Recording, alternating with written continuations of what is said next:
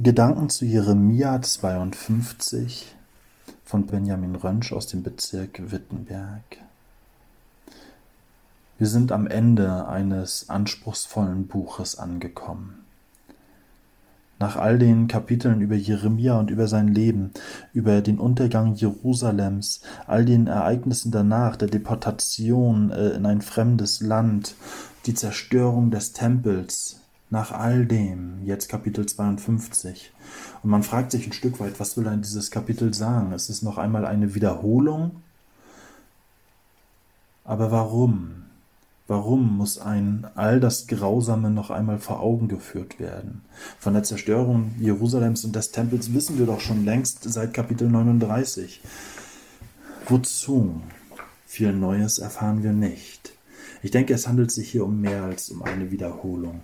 Es ist vielmehr eine Schlussbotschaft Gottes. Und die könnte lauten, siehe, ich erfülle mein Wort. Ich stehe zu dem, was ich sage. Und genau das ist die Erfahrung, die Israel machen musste. Genauso kam es. Jerusalem und der Tempel zerstört, das Volk in die Fremde geführt. Zwei Besonderheiten werden erwähnt, zwei Dinge, die Gott dem Volk wegnimmt. Zum einen den König. König Zedekia kommt ins Gefängnis und bleibt dort bis zu seinem Tod. Seine Söhne werden ermordet und somit wird das ganze Königsgeschlecht ausgelöscht. Was für eine Tragik für das Volk Israel, die so viel Hoffnung in einen König gesetzt hatten die sich von Gott einen König erbeten hatten, und Gott gesteht es ihnen zu, und dann verspricht er den David, dass seine Nachkommen auf ewig in Jerusalem auf dem Thron sitzen dürfen. Und nun scheint damit gebrochen zu sein. Was für ein gewaltiger Bruch. Steht Gott etwa nicht mehr zu seinen Versprechen? Geht seine Verletzung so tief, dass er noch nicht einmal seine Versprechen einhalten kann? Und das Zweite, was ihm genommen wird, ist der Tempel. Und das wiegt ungleich mehr.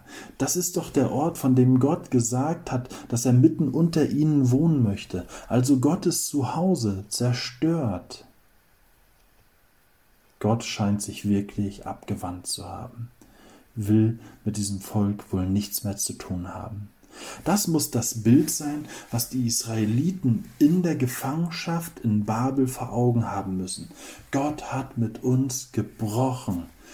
Er hat sein Versprechen gebrochen und uns den König aus dem Stamme Davids genommen. Er, der Tempel ist zerstört. Gott hat wirklich genug von uns. Was muss das mit dem Volk gemacht haben? So viel Perspektivlosigkeit kann man sich gar nicht vorstellen. Ein Volk, was vorher so abhängig war von Gott, muss nun erfahren, dass ihr Gott nicht mehr trägt. Aber hier endet das Buch nicht. Die letzten vier Verse, die wirken irgendwie deplatziert und doch sind sie sehr wohl platziert. Auf einmal wird uns berichtet von einem Joachim, Joachim, das war keine schillernde Persönlichkeit, sondern vielmehr jemand, der er eine unrühmliche Geschichte mit sich bringt. Drei Monate war er König gewesen, dann wurde er nach Babylon deportiert.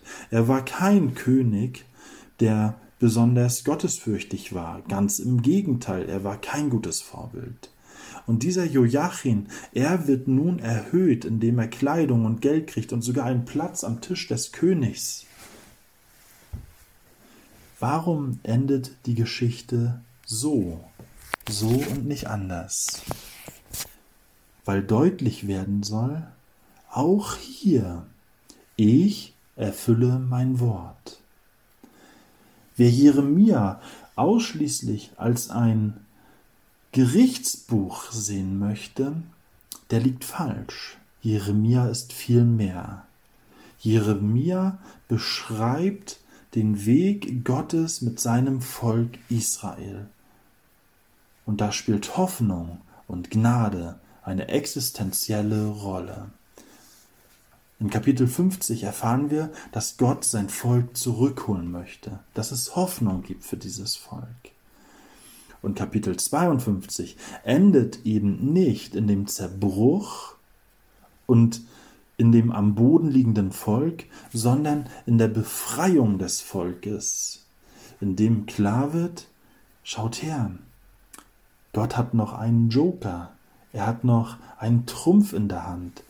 Da ist auf einmal der Joachim, auch ein Nachfahre Davids, ein König. Und er lebt. Gott steht zu seinen Versprechen. Und so keimt in all dem Zerbruch neue Hoffnung auf. Und nicht nur dem Volk Israel wird klar, sondern auch mir, auf Gottes Wort ist Verlass.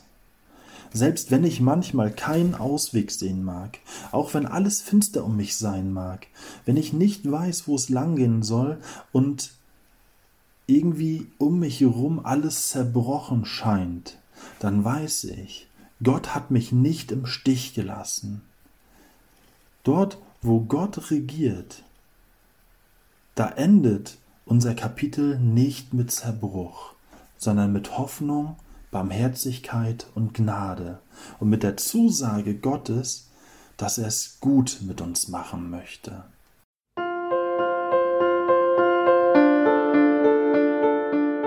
Dies war eine Folge aus unserem Podcast In einem Jahr durch die Bibel, ein Projekt des Gemeinschaftsverbandes Sachsen-Anhalt.